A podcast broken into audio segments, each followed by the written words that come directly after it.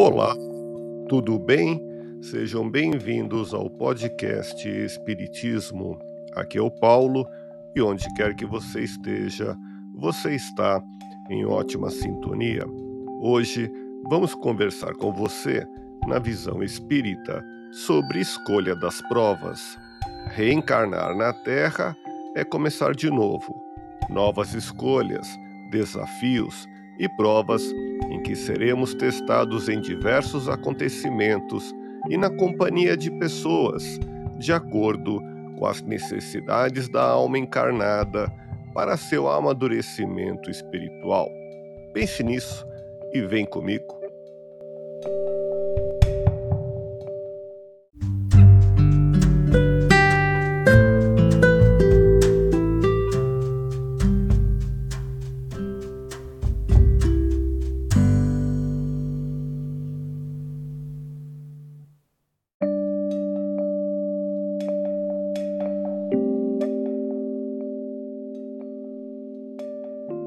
Estamos iniciando, harmonizando a mente na paz do Cristo, nesse sentimento de convívio fraterno, pela comunhão de intenções e pensamentos voltados para o bem, a caridade e o amor ao próximo.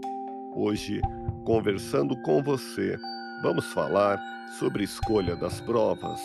A Terra ainda é um planeta de provas e expiações e para nossa evolução e amadurecimento, antes de nova encarnação, o espírito escolhe o gênero de provas a que se deseja submeter. Deveríamos escolher provas fáceis? Allan Kardec, o codificador da doutrina espírita, perguntou à espiritualidade maior na questão 266 de O Livro dos Espíritos. Não parece natural que se escolham as provas menos dolorosas? E obteve a seguinte resposta: Pode parecer para vós, ao espírito não. Logo que este se desliga da matéria, cessa toda ilusão e outra passa a ser a sua maneira de pensar. O espírito, na erraticidade, escolhendo um caminho, sabe de que natureza são as vicissitudes que irá encontrar, mas não sabe que acontecimentos o aguardam. Os detalhes nascem das circunstâncias. O nascimento prevê o esquecimento das escolhas e situações a serem vividas ou espiadas, para que novos laços possam ser estabelecidos no processo evolutivo. Kardec complementa a resposta dada pela espiritualidade com o seguinte comentário: A doutrina da liberdade de escolha das nossas existências e das provas que devemos sofrer deixa de parecer estranha quando considerarmos que os espíritos, libertos da matéria, apreciam as coisas de maneira diferente da nossa. Eles anteveem o fim, e esse fim lhes parece muito mais importante que os prazeres fugitivos do mundo. Depois de cada existência, vem o progresso que fizeram e compreendem quanto ainda lhes falta em pureza para o atingirem. Eis porque se submetem voluntariamente a todas as vicissitudes da vida corpórea, pedindo eles mesmos aquelas que podem fazê-los chegar mais depressa. Não há, pois, motivo para nos admirarmos de ver o espírito não dar preferência à existência mais suave.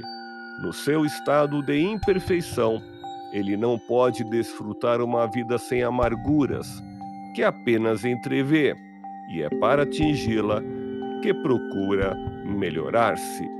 Por isso, diante das escolhas das provas, a vida é um eterno agora e nós continuaremos sendo o que fizermos de nós, seja onde for que passemos a viver.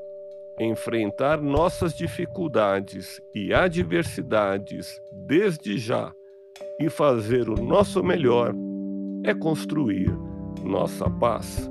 Confie, você pode.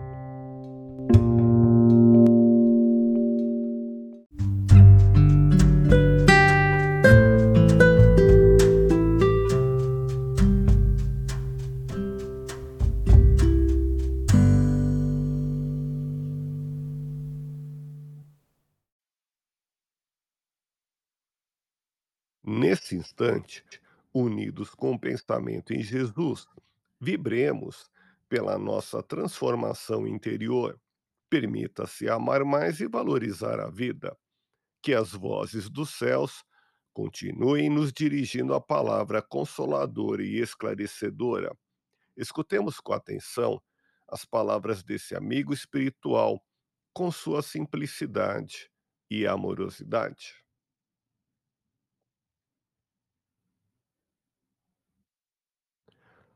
O Supremo Doador de Vida assinala em todos os rumos a sua presença de amor e esperança. Nas adversidades, o amor se transforma em caridade, doando a plenitude divina.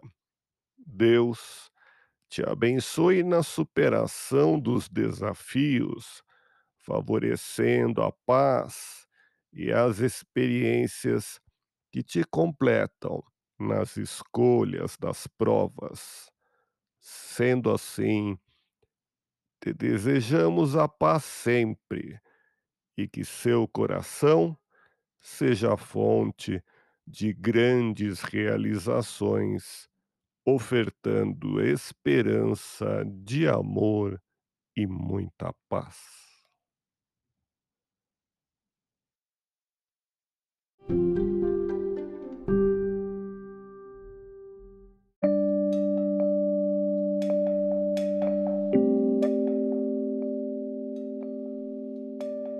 uma dica de leitura?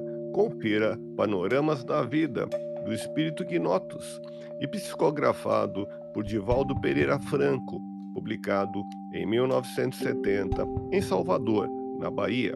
No prefácio desta obra, o Espírito Joana de Ângeles nos diz que a cada instante da vida somos defrontados pelas realidades íntimas, vitalizadas demoradamente, que surgem e ressurgem denunciando nossas aparências e convidando-nos a longas reflexões. São experiências que se transformam em lições, edificando outras vidas, instantâneos de vidas, vidas que retratam sabedoria, vidas que promovem e libertam o homem, vidas em outras vidas, vidas inspiradas na vida de Jesus Meditemos nessas lições simples, em conceitos à luz da doutrina espírita e aprendamos a fixar no recesso da alma a lição viva e atuante do bem sem limite e do amor incessante, a benefício da nossa tranquilidade.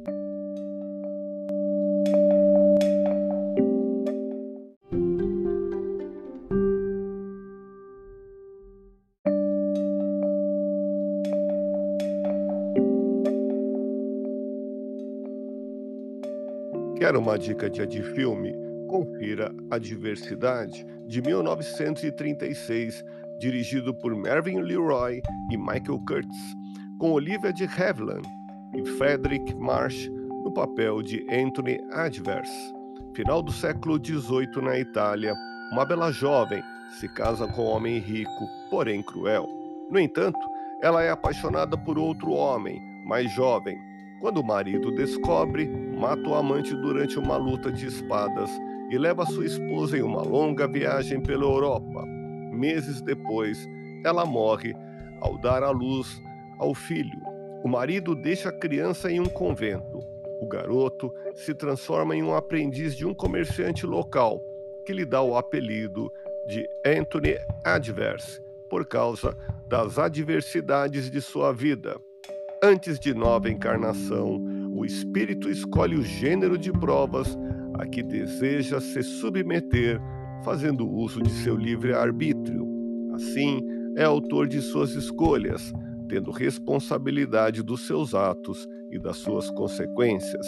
A espiritualidade ou religiosidade está presente em diversas cenas, mostrando que os personagens não trazem apenas o bem ou o mal dentro de si, mas a soma das adversidades humanas frente aos desafios a serem superados. Agradeço sua companhia e atenção. Um grande abraço.